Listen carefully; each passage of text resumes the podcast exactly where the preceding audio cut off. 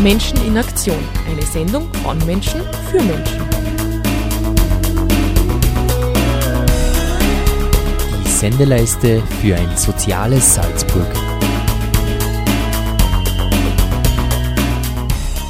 Abschiebungen nach Afghanistan sind in der aktuellen Situation menschenrechtswidrig. Flüchtlingen droht bei ihrer Rückkehr oft der Tod. In Kabul, das nach Ansicht von österreichischen Behörden eine sichere Stadt ist, gab es noch nie so viele zivile Opfer wie in den letzten Monaten. Herzlich willkommen zur Sendung Menschen in Aktion, heute gestaltet von der Plattform für Menschenrechte. Am Mikrofon ist Georg Wimmer. Horia Musadik ist eine Journalistin und Menschenrechtsexpertin aus Afghanistan. Bei ihrem Vortrag auf Einladung der Plattform für Menschenrechte hatte sie keine guten Nachrichten. Afghanistan ist seit mehr als 30 Jahren Schauplatz von kriegerischen Auseinandersetzungen. Entsprechend präsentiert sich die Situation der Zivilbevölkerung. Mehrere Millionen Menschen sind in die Nachbarländer Iran und Pakistan geflohen.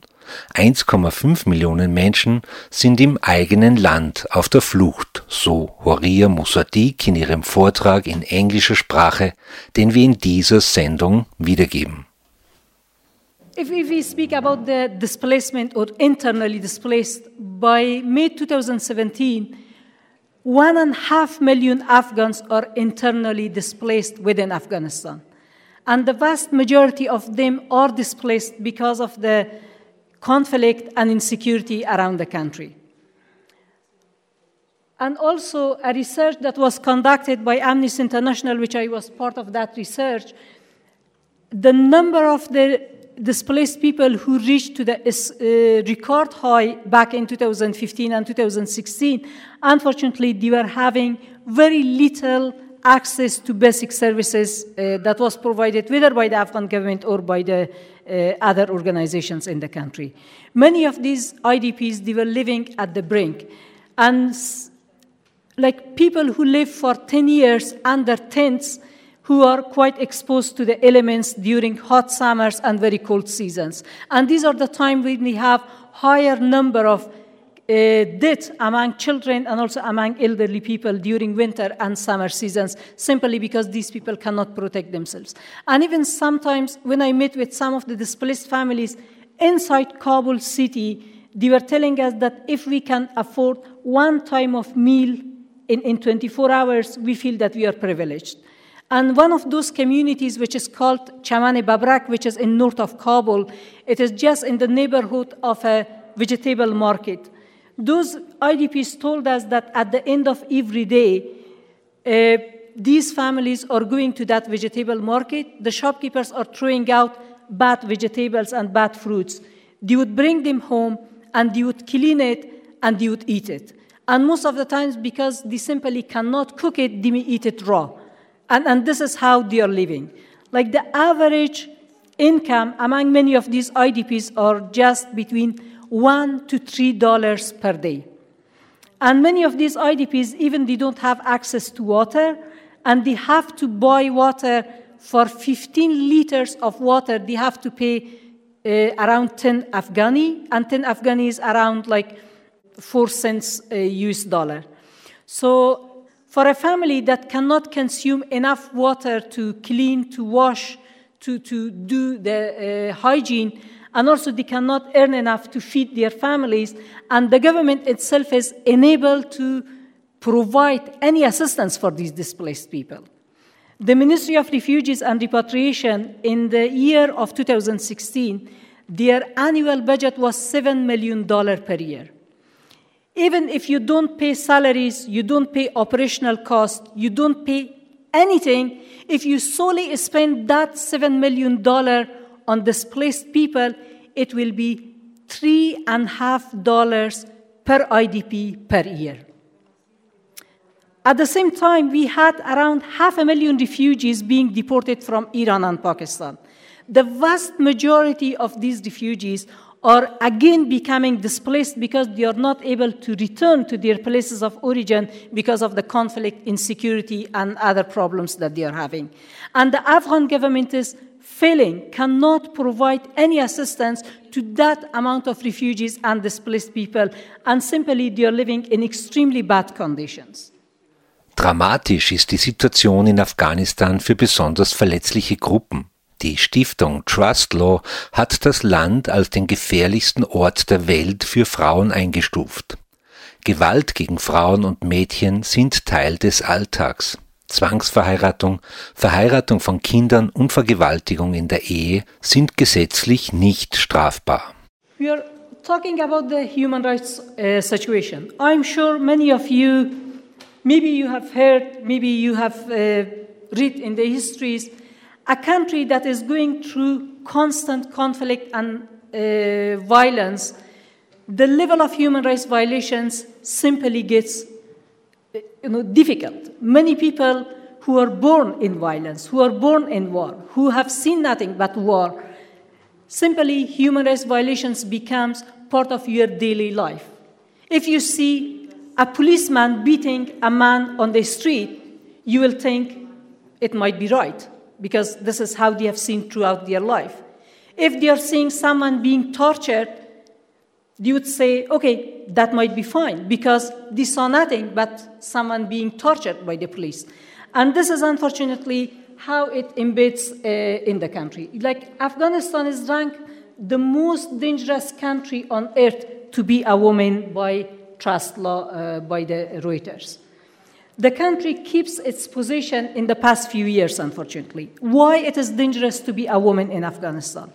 Because despite Afghanistan is a state party to CEDAW Convention, despite Afghanistan is a state party to Child Rights Convention, despite Afghanistan is a state party to several other international conventions, still being a woman, you are facing a lot of discrimination by law, by practice, by social attitudes. And in many areas, simply being a woman could put your life at risk especially if you are a woman who is a teacher, who is working for the government, who is working for an international organization, and at least who dares to walk out of their home. For example, a few years ago, I don't know if uh, you remember or you may have heard that a group of girls in Kandahar, because they were going to school, acids were thrown in their faces. We have seen female teachers being killed and targeted. Girls' schools are being torched and being put on fire. And, and this is simply because there is so much resistance towards any change, especially that it comes to a woman or, or for women. Violence against women and girls are endemic, and issues such as uh, domestic violence, forced marriage, child marriage, and marital rape goes unpunished by law. Despite in Afghan law, in civil law, it says the age of marriage is 16. But girls as young as 12, 13, 14 can be forced into marriages to much older men as second, third, and fourth wives. And unfortunately, there is no punishment for people who are being forced their children in, in, into such marriages. And at the same time, domestic violence. I have been in so many, like, first of all, a woman, she cannot go to the police or to the court because she's suffering from domestic violence. Somehow, because the police environment itself is so unsafe that it makes a woman even further victimized if she dares to go and report it to the police. In some cases, if a woman dares to go and report to the police, she cannot go back to her family. Because then there are other severe consequences that are waiting for her. Of course, there are some women shelters around Afghanistan that can house women who are at risk. But then those shelters cannot keep these women forever.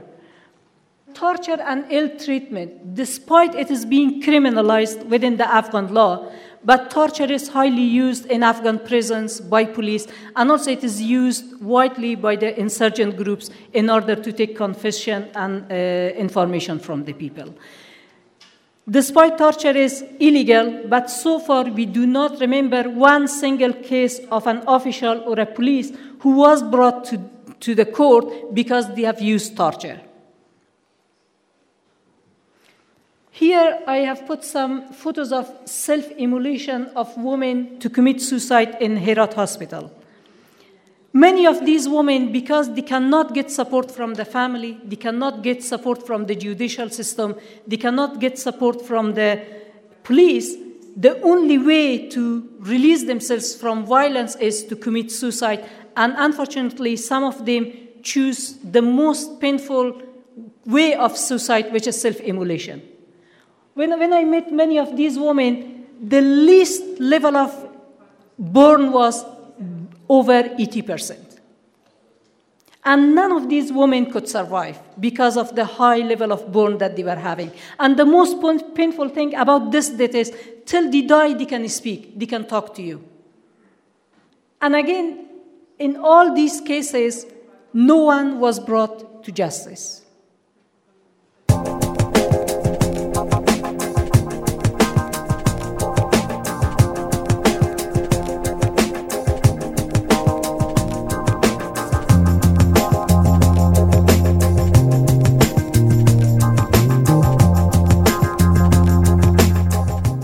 Zahl der zivilen Opfer in Afghanistan ist nach wie vor extrem hoch. Sie sterben nicht nur bei Anschlägen der Taliban, sondern ebenso bei Angriffen der afghanischen Armee oder auch bei Angriffen der US-Streitkräfte. Ebenso fatal für die Bevölkerung ebenso fatal für die Bevölkerung, weite Teile des Landes werden von den Taliban kontrolliert. Dies ist besonders für Rückkehrer gefährlich, die nach ihrer Abschiebung aus europäischen Ländern in ihre Heimatprovinzen reisen wollen, sagt die Menschenrechtsexpertin Horia Mossadegh. Civilian casualties. UNAMA reported that number of civilian casualties on Afghanistan is rising year by year. And these casualties, the majority of these casualties are caused by the Taliban and other armed insurgent groups, but at the same time, those casualties are caused by the international forces as well as Afghan forces. Casualties among children and women has increased in the past few years, and the reason that it has increased because Taliban and insurgent groups have committing more and more sophisticated attack in populated areas especially in the areas that are populated with the civilians. And we have seen attacks on the mosques, we have seen attacks on political rallies, we have seen attacks on, on uh, religious ceremonies, we have seen attacks in, in, in schools, in, in uh, universities. So, this is how the deaths and casualties among women and children have increased. Kabul is also, which is unfortunately ranked by many European countries as a safe place, is being the most unsafe place by the UN report. It has the highest number of civilian casualties in entire Afghanistan. The security situation, since the end of 2014, the security situation has significantly changed and deteriorated all around Afghanistan. Only Kunduz province fell twice to the hand of the Taliban within a course of one year, in 2015 and back in 2016. And as you can see, nearly 100 districts are whether totally controlled by the Taliban and other armed insurgent groups, or whether they are being contested between the Afghan government and uh, Taliban. Uh, Daesh or ISIS has gained some ground, especially in the east of Afghanistan, and, and then conducted some high profile attacks across Afghanistan. This year, we have seen they have committed or conducted attacks in high secure military hospital in Kabul, in, in, in uh, religious ceremonies, in Shia and Hazara rallies, and in Shia mosques. And also, they were able to conduct attacks in some highly secure military uh, compounds or bases in the north of Afghanistan. And attacks on Shia and Hazara communities has increased, and many Shia mosques are, were attacked by Daesh, resulted in deaths and injuries of scores of civilians. One of the high-profile attacks was in Kabul when the Daesh fighters entered the mosques and then they shut the door. They literally slaughtered every individual. And, and, and anyone who could move, they just shot in their head before, you know, they could really come. And sometimes Many people are saying that the number of civilian casualties are much higher than it is reported to the media because government wants people not to panic.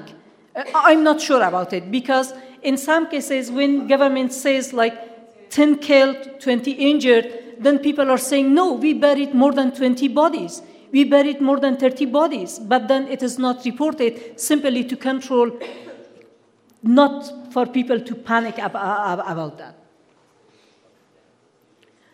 Who are under threat? While the security situation, unfortunately, in Afghanistan is affecting everyone, like anyone could become a target because of the generalized insecurity uh, all around the country. Anyone could become a victim to a suicide bomber, to a bombing, to, to criminality, and to other forms of violence. But at the same time, there are some others who are specifically under uh, a lot of pressure. Hazara and Shia religious groups have been increasingly under attack by Taliban and Daesh, from hostage taking to deliberate attacks on Shia mosques and gatherings. People who work for the government, international forces, international contractors, international organizations, as well as teachers, aid workers, media workers, and etc. Religious converts from Islam and LGBTs both can face legal persecution as well uh, prosecution as well as persecution by the people, by the society, and by their own families. One of the things that I have seen when Europe is deporting many Afghans, they are saying that there is the option for internal flights. Out of 34 provinces, only 12 provinces of Afghanistan have internal flights. And from those internal flights, unfortunately, the majority of insecure provinces they do not have internal flights. And you have to travel through some insecure provinces in order to reach to the area. And as someone who came from europe it can make you quite vulnerable towards being taken as a hostage by, by the armed insurgent groups or by the taliban. You could get killed and there are all sorts of other scenarios and many Afghans who are returned from Europe, they are not able to go to their places of origin. And this is simply because of the security implications that, that these people are facing upon their return to their places of origin. Single men and women face extra challenge and risks if they are deported in Afghanistan, while the risks and challenges for the families are at different level. And the reason that I would say so, for example, if a single man is deported from Europe, and he cannot go to his family to Herat, to Kunduz, or to Paktia, and they are asking him to stay in Kabul. In Kabul, as a single man, no one will give him a house to stay. It will be very, very challenging for a single man to rent a place and stay by himself because people can link them to criminality, to insurgency, to all sorts of other things. And out of fear that this person may bring some other extra security challenges to the owner, they would avoid and they would reject to give them any house to rent. So, uh, and, and same for single women. While it is not about only violence against women, but as a woman, you're not able to live by your own in Afghanistan. This is absolutely impossible because as soon as you start living with yourself, then it opens it up for all sorts of other scenarios and, and situations. And also for the single man, many uh, European countries, they also say that you have family network or family contacts. But many families, because they are traditional and because they are so religious, a male single person is as a stranger as someone on the streets. They will not house a young man to stay with their family, especially if they have young wife or young daughters. Because religiously and culturally, it is not accepted. Even if you have a network of families, it doesn't help you at all, unless you have your own parents, your own sister, your own brother in, in, in that situation. Die Politik der europäischen Regierungen bezeichnet die afghanische Menschenrechtsexpertin Horia Musadik als eine Lotterie für geflüchtete Menschen. Oft werden Entscheidungen ohne Sachkenntnis getroffen. Hinzu kommen häufig Fehler von Übersetzern im Asylverfahren. What we have seen in EU immigration system, we call it immigration lottery. What immigration lottery really means, unfortunately, because we have seen how much a caseworker knows about the country, how much do you know about the situation and issues in Afghanistan. In Afghanistan, you cannot generalize your decision on the cases. In Afghanistan, you have to deal with each cases within their own merit because every case is specific to their own merit. a situation could be different from home to home, from street to street, from village to village. You cannot say, because this didn't happen in this village, it will not happen in entire Afghanistan. Or because this happens in this family, it can happen in entire family. This is not, you have to have in-depth knowledge in order to be able to judge a case and to understand what, what the other person was saying. And I was just listening to my fellow uh, Afghans uh, before the session started, and I was absolutely shocked that some of them, with such a powerful and strong cases, their cases have been refused by the uh, refugee and immigration authorities in Austria. I, I was absolutely shocked. And also, EU countries are inconsistent in identifying safe locations for many Afghans. In some countries, some provinces are safe, while in other European countries, the same provinces are ranked as unsafe. So, this is why, like, this shows that how inconsistent they are in order to send people to, to different locations. Yeah, so, uh, and also I think translation is another issue at another level of obstacle for refugees. We have seen so many cases of translation that many details, many information are being missed once the translation is happening. Many translators, whether they are politically biased or ethnically biased or religiously biased, or sometimes these simply don't have enough knowledge to give all the details that are required. And, and we have seen so many cases, and especially the other challenges when we are dealing with Iranian and Pakistani translators. Simply, Dari and Farsi is very different. Afghan Pashto and Pakistan Pashto is totally different. And when someone comes as a qualified translator and you're trying to translate, so many vital information could be missed. I'm giving you one example. I don't know how many of you know General Abdul Rashid Dostum. He was the first vice president who is now living in exile. Dostum in Dari and Farsi means friend, my friend. And an Afghan, he went and he said to the caseworker that I'm being threatened by Dostum. And the Iranian translator translated that he's threatened by his friend. And the caseworker immediately refused his case. And he said, if you're threatened by your friend, why you fled all the way from Afghanistan to Europe? Why you didn't settle your case with your friend? While he didn't mean Dostum, my friend, he meant the first vice president of Afghanistan, General Abdul Rashid Dostum. In another case, another Afghan said that when I fled from my area, I spent the night in a kala. Kala in Afghan dialect means a small village.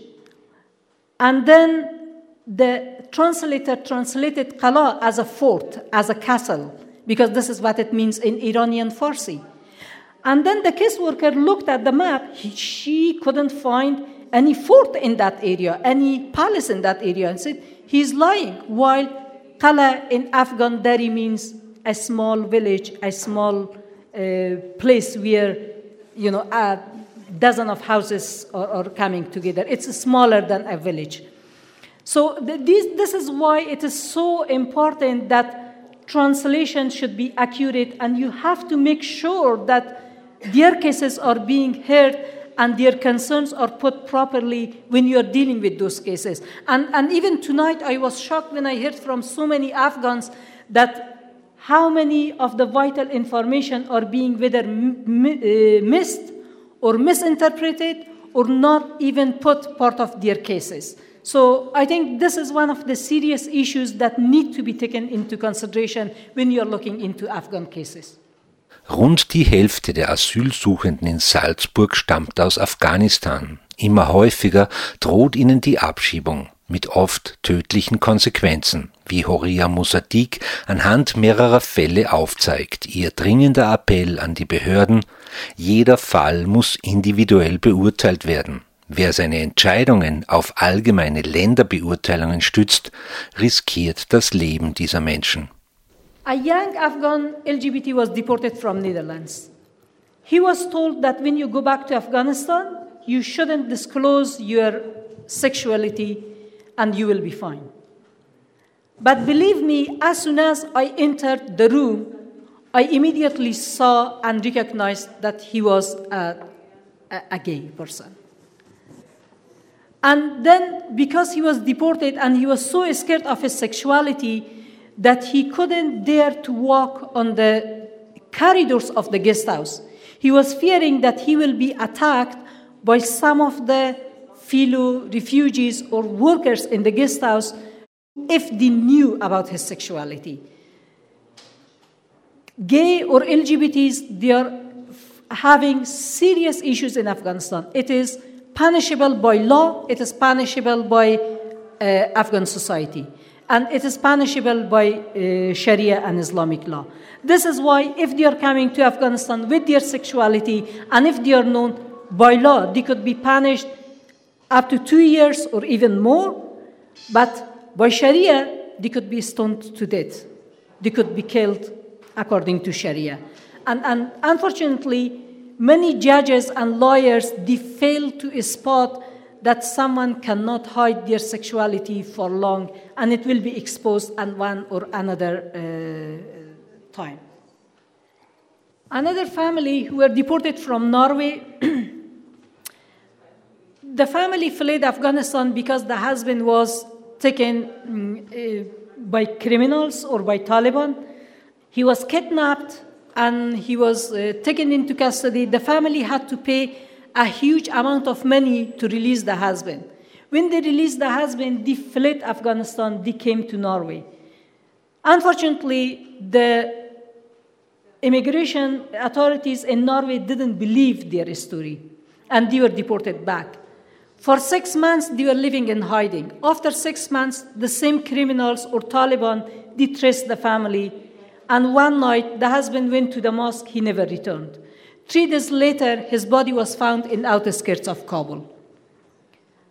And now the family is in hiding again. So sometimes, unfortunately, as I said, for many cases, this is black and white for immigration authorities, whether they believe it or do not believe it. And also, the reason that I'm also saying it is immigration lottery is it also depends not only the knowledge of your caseworker, but also if he or she was happy that day, if they had a fight with their boyfriend or girlfriend, if they came in a bad mood, if the judge was in a bad mood. And, and, and this all can affect your case, unfortunately. And, and we have seen many, many of these cases uh, around.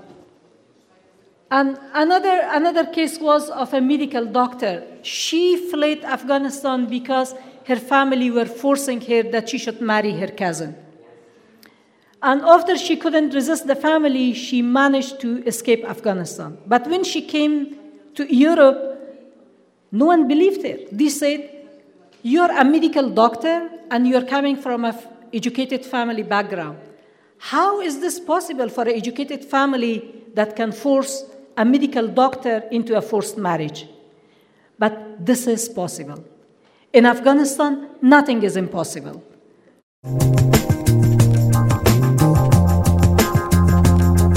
Wir hörten einen Vortrag der afghanischen Menschenrechtsexpertin Horia Musadik, gehalten im Dezember 2017 auf Einladung der Plattform für Menschenrechte Salzburg. Mehr Infos zum Thema findet ihr auf der Website der Plattform unter www.menschenrechte-salzburg.at. Gestaltung der Sendung Georg Wimmer.